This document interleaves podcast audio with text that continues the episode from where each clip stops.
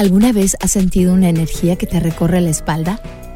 ¿Piensas en alguna persona y en eso te llama? Sin razón te ha llegado un olor único que te recuerda a alguien que ya no está aquí. ¿Ves números en cierta secuencia una, dos, tres o más veces?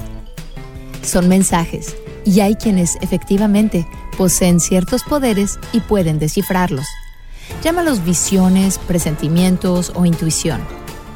Yo no soy una bruja, pero de que las hay, las hay. En La Bruja en su despacho conversamos con mediums, angeliólogos y hasta chamanes. Hablan de sus poderes y cómo los usan para ayudarnos. Al final de cada podcast, nuestros invitados nos dan un ritual de buena energía, pura magia blanca que tú también puedes hacer. Yo no me quiero quedar con la duda. ¿Y tú? Bienvenido a La Bruja en su despacho. Es probable que pienses que algunas de las artes de la adivinación son charlatanería. Quizá hasta la sola palabra adivinación te trae imágenes de alguna figura oscura, más por reminiscencia de alguna película que por lo que originalmente era milenios atrás. Esas ideas más bien reflejan el temor que le tenemos a lo desconocido, a lo que no entendemos bien. Culturas milenarias que aún existen el día de hoy consultaban oráculos, tenían conversaciones con la naturaleza y entendían que todo es energía, energía que no se destruye, que solo se transforma, que siempre ha existido y seguirá allí cuando nuestro cuerpo físico se haya desvanecido. Hoy por hoy, ni siquiera la ciencia puede explicar lo que muchos videntes, mediums y chamanes ven y hacen. Pero no te asustes, Recuerda que todo es energía, aunque no todos seamos igualmente sensibles a ella. Cuando el cristianismo tomó fuerza, todo lo que no se apegaba a su doctrina fue despreciado, condenado y hasta perseguido, pero jamás pudo ser erradicado. La palabra adivinación viene de divino, de Dios, y Dios es luz, amor, paz y armonía. No hay clara evidencia del origen del término, pero la asociación es innegable. La adivinación ha sido descrita como la primera y más simple forma que han usado los seres humanos para imaginarse en lugares y situaciones que no son evidentes o que aparentemente no han ocurrido todavía. Hay registros que confirman que hemos practicado esto por lo menos por 3.000 años. Se sabe que todas las culturas han usado símbolos, imágenes y patrones para invocar y colocarnos en lugares y tiempos en donde fluya la energía la adivinación no solo se ha utilizado para predecir el futuro, sino también para ajustar nuestras estrategias con la intención de lograr el éxito en lo que buscamos.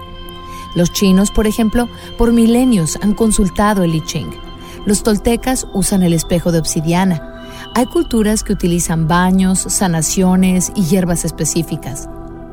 Oráculos, runas, astros y trances, meditación y hasta la oración todo nos puede conectar con la energía transformadora del universo. Y si lo que invocamos es positivo, eso mismo obtendremos. La necesidad humana de trascender y ser más que solo este cuerpo en este tiempo y en esta realidad evidente es lo que nos ha llevado a creer en la magia, en lo místico y hasta en la religión. Algunos estudiosos dicen que la propia figura de Dios en la religión judeocristiana es la máxima figura divina que mide y guía la vida humana. Las prácticas adivinatorias entre cristianos son la oración, la meditación, el trance, el hablar en lenguas y hasta los milagros. Así que, desde cascabeles, caracoles, cristales y velas, hasta agua bendita, imágenes de ángeles, arcángeles y crucifijos, todo tiene energía a nuestra disposición. Cuando yo era niña, vivía fascinada con observar la naturaleza. Me pasaba horas jugando sola con plantas, pasto, lodo e insectos. Yo sabía que la naturaleza me hablaba. Después descubrí las estrellas y entendí que tenían mensajes para mí. Empecé también a prestar atención a mis sueños. El más recurrente de ellos era volar. La sensación era clara. Yo sabía que había volado toda la noche mientras parecía que estaba dormida. Pasaron muchos años antes de que en mi mundo católico se me presentara siquiera la idea de que había quien interpretaba esos sueños. Hoy he aprendido que hay todo un linaje de personas que, gracias a sus capacidades, a su conexión con la energía divina y a su buena disposición, nos pueden ayudar a entender lo que hay más allá de lo que yo puedo palpar. Yo no soy una bruja, pero de que las hay, las hay. Aquí, en La Bruja en su despacho, vamos a conocer a quienes tienen esa sensibilidad y los métodos que utilizan. Algunos ya tenían el don desde niños y supieron fomentarlo. Otros desarrollaron su intuición inesperadamente. En la intimidad de mi despacho nos comparten sus historias. Así que quiero invitarte a quitarnos ese miedo, a aprender a escuchar y a entender esos mensajes que nos llegan a todos. Es muy importante conservar tu energía radiante y en armonía, usarla para el bien y mantenerla limpia.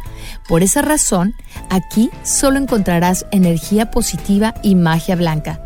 Aprenderemos estrategias y formas para que tú también empieces proyectos exitosos, conserves el amor y la gratitud y te deshagas de todo lo que te estorba y detiene tu progreso durante tu estancia en esta dimensión y tu paso por esta vida. Abra cadabra, la bruja en su despacho.